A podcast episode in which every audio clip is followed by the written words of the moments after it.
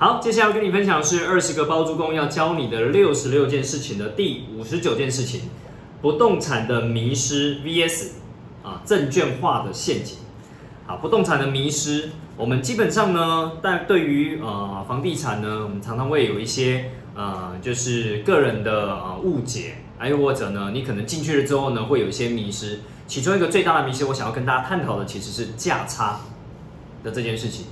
因为太多人了，都因为呢，呃，过去这十多年吧，可能从大概二零零三年开始啊，就 SARS 之后，因为 SARS 跌了一波，然后再回来，跟我们近期比较相关的近二十年来的事情。那因为经过 SARS 那一段之后呢，房地产开始飙升啊，飙升当然也跟低利率有关。所以双重因素的情况下，就是我们讲通膨啊，还有低利率啊，然后还有当然呃各类的因素影响了之后呢，创造了什么？创造了我们讲说大家好像买房了就会赚钱的这种观念。好，那我讲买房了就会赚钱这种观念呢，就导致了全民开始炒房的这种状态。那当然呢，这是因为我看到别人哦买了一个房子赚到钱，我又听了另外一个朋友买房赚到钱，我听到路上阿贝买房赚到钱。我就会觉得，那他们都可以的，我也可以。好，那这就是我们其中一个很大的迷失。大家会认为我好像不用干什么事，我只要买进去再卖出，我就可以赚到钱。但其实所有的买卖过程当中，哦，包含各种的贸易的买卖，其实都是需要有一些经验、知识、专业，它才能够所谓的获取利润的。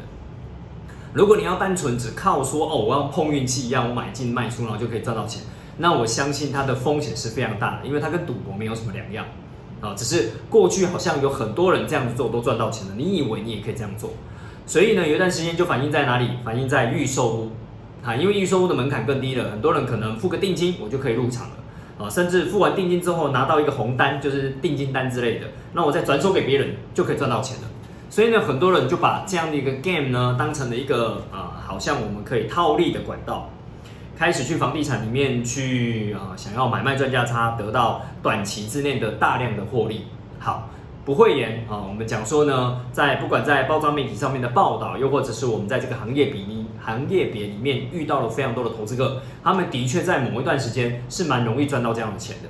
那我为什么呢，在呃这里呢会跟大家分享它是一个迷失呢？原因是因为从二零一五年开始。哦，其实不是二零一五年啊，其实陆陆续续的发生，只是在二零一五年特别的明显。啊，因为政府打房，陆陆续续打房的关机，啊，从二零一零年，从二零一一年开始，陆陆续续打房啊，可能有包含实价登录啊，啊，包含奢侈税啊，啊，房地合一税啊等等。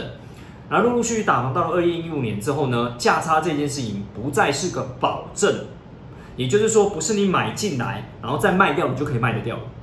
所以很多人就会开始套牢。好，我们讲说卖不掉就是套牢嘛，然后又不愿意赔钱卖，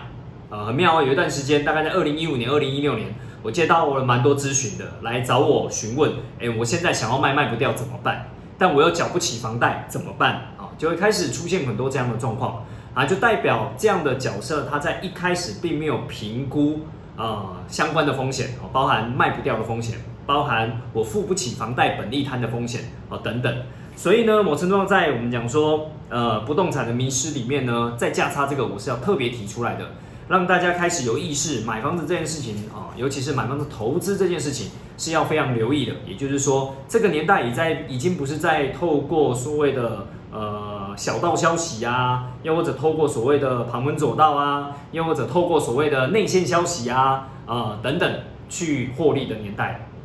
如果你想要再靠这些获利，那 maybe 你可能去一些呃比较正在开发中的国家啊，比较有可能会发生。那台湾已经慢慢迈入房地产健全的一个状态，法规相对也都比较完整，然后资讯也都相对比较透明公开的情况下，你想要再靠套利这件事情的几率是越来越低了。那当然不要再去举那种什么哦，人家某某集团啊，或某某什么呃厉害的。呃，就是那个大型投资客啊，他们都还在玩这个 game，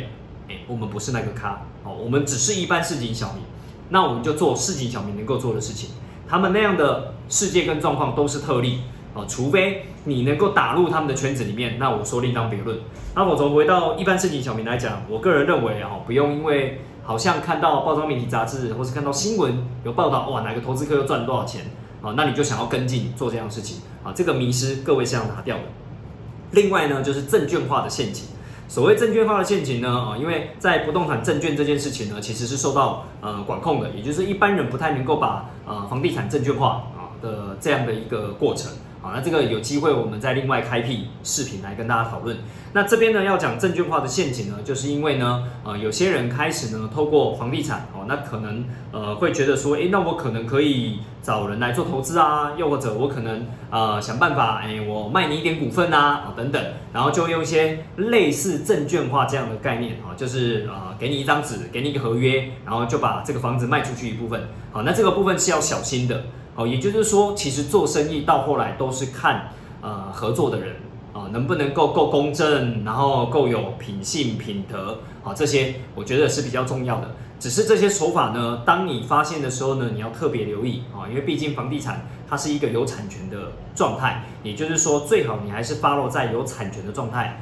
啊，不要过度的证券化。那这个部分是要特别留意的啊，避免可能有些人拿一个房子到处去借钱。哦，到处去融资，但你就中了他的圈套，这都是有可能的哦。所以方法本身不是什么太大的问题，有问题的都是使用它的人啊。所以特别我们开了这一小集来提醒大家不动产的迷失，还有证券化的这个陷阱。好，那我们这一集就跟大家分享到这边喽，感谢大家，拜拜。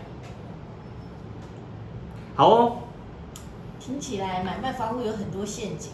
买卖房屋有很多陷阱，怎么说？如果想要买房。来自产的话，不像以前爸妈那一辈讲说，我们如果要呃永久性、要安全一点的，就去买不动产。所以我们要存个二十年的钱、三十年的钱。所以你的疑问是什么？我的疑问就是，其实并不是像讲说，我们只要买了一个房子就一定保证赚钱。哎，我们讲保证这个字眼，在投资的世界里面，你就忘了它吧。啊，保证跟。啊，能力的高低有关，其实没有保证这件事情。你只要听到这个人还在讲说，哎，我保证一定怎么样，或是你可不可以保证我什么，那代表你都还不成熟。我用成熟这个字眼，一个对投资的世界里面够成熟的人，他是不会去提保证这件事情，他只会提说我得到的好处跟我的风险之间，我要怎么拿捏。我会知道这个好处，哎，我投报率可以有十趴到十五趴，呃，我的风险有可能当我卖不掉的时候，那怎么办？哦，当我房贷本金利息缴不出来的时候怎么办？他们去评估自身的风险，没有所谓的保证获利这件事情，或保证一定怎么样的这个状况。所以先把这个迷失拿掉，你才会能够不断的把你的能力提升。你的能力越提升，你的风险就会越来越下降。还有吗？没有。好，那我们这边分享到这边，感谢大家，拜拜。